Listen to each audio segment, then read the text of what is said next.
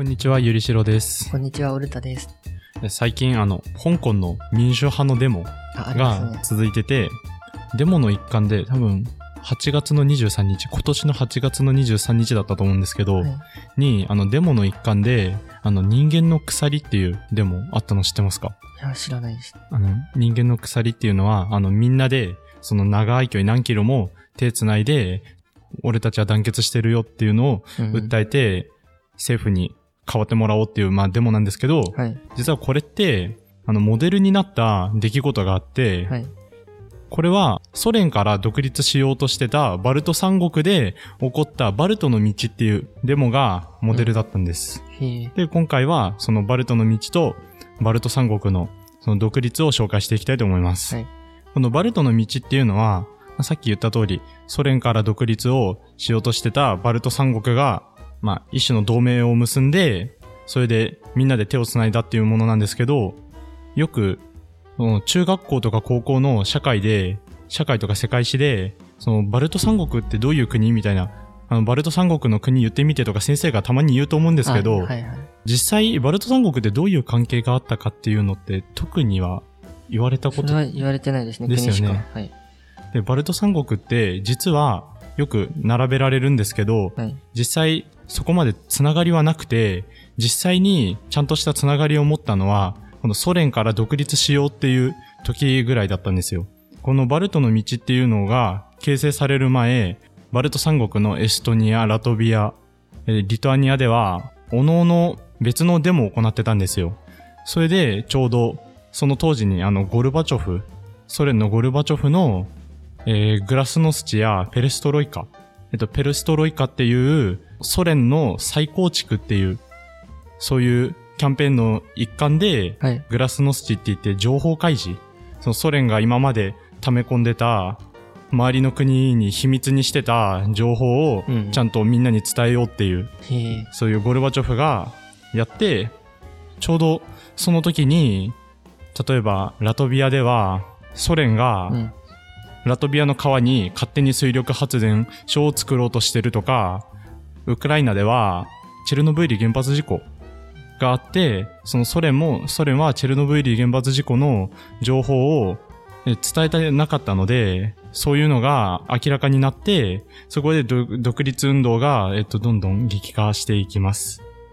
で、ここで、バルト三国が、えっと、どうして独立しようとしたかっていうと、そのゴルバチョフが、その冷戦関係、うん。その技術開発を進めていってたため、そのソ連が圧迫、あの、財政が圧迫されていってたので、はい。それで、あの、さっきの情報開示による、あの、いろんな問題が浮き彫りになって、うんっていうのと財政が圧迫されてるっていうので、あの、みんな、あの、ソ連から独立したいっていう国が増えてって、はいまあ、それの一つが、まあ、バルト三国だったわけです。はい。で、さっきも言ったんですけど、あの、ラトビアでは、えっと、ラトビアの一番大きい川のダウガバ川っていうところに、その勝手に、そのソ連が水力発電所を建設しようとしてて、うん。しかも首都のリガっていうんですけど、その首都のリガには、またこれも勝手に地下鉄を建設しようとしてて、え市民がこれを調査したんですけど、実はこれを建設すると、その遺産が壊されるだとか、景観が破壊されるだとか、そういうのが浮き彫りになったので、ラトビアは、えっと環境保全の委員会を設置して、うんうん。この委員会がえ結構影響力持ってて、デモの中心になってって、それがあの独立運動につながっていきます。えっとまた、エストニアでは、そのソ連の構成国、まあもともと独自の文化とか独自の音楽とか持ってたんですけど、その独自の民謡とか国歌を歌うことが禁止されてて。それへの不満が高まってて、エストニアでは歌う革命という、そのエストニア人の4分の1ぐらいが集まる、まあ、言ってしまえばあのフェスみたいな。のが開かれて、はいそこでだんだん独立の運動が高まっていきました。はい。と、また、一番南のリトアニアでは、民主運動を指導する政党がこの時に誕生して、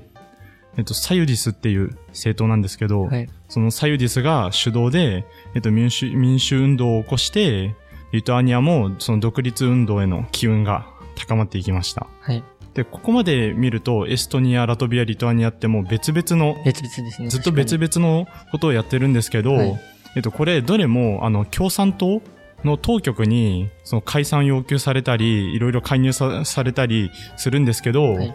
この時、共産党に対抗するために、バルト三国はここでようやく、あの、同盟を結んで、そのバルト三国の各国の代表者が集まって、バルト三国のその議会、そのバルト三国で議会みたいなのを作ります。へー作って、そこで、えっと、提案されたのが、その人間の鎖っていうのを作ろうっていう。ほうほうそれがバルトの道になっていきます。なるほど。で、バルトの道っていうのは、ソ連が誕生した50周年記念。うんうん。だから、エストニア、ラトビア、リトアニアがソ連に併合されて、ちょうど50周年の日に行われて、参加者はみんな、エストニア、ラトビア、リトアニアの国旗が書かれたバッジと、情報を伝えるためのラジオうん。を持って参加して、600キロ。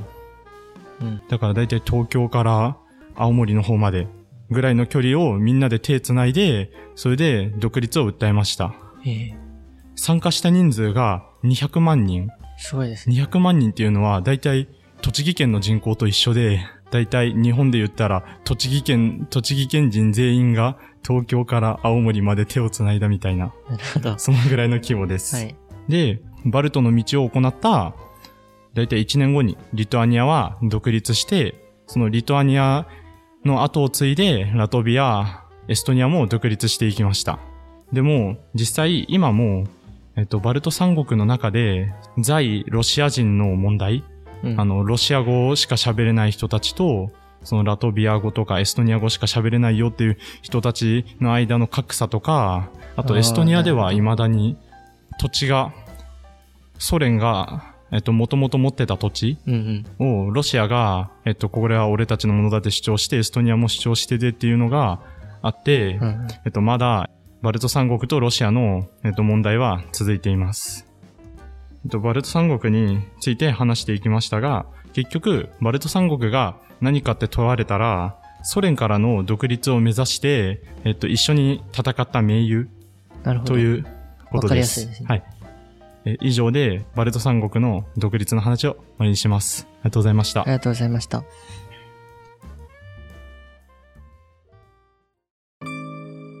新しく歴史系ポッドキャストが始まりました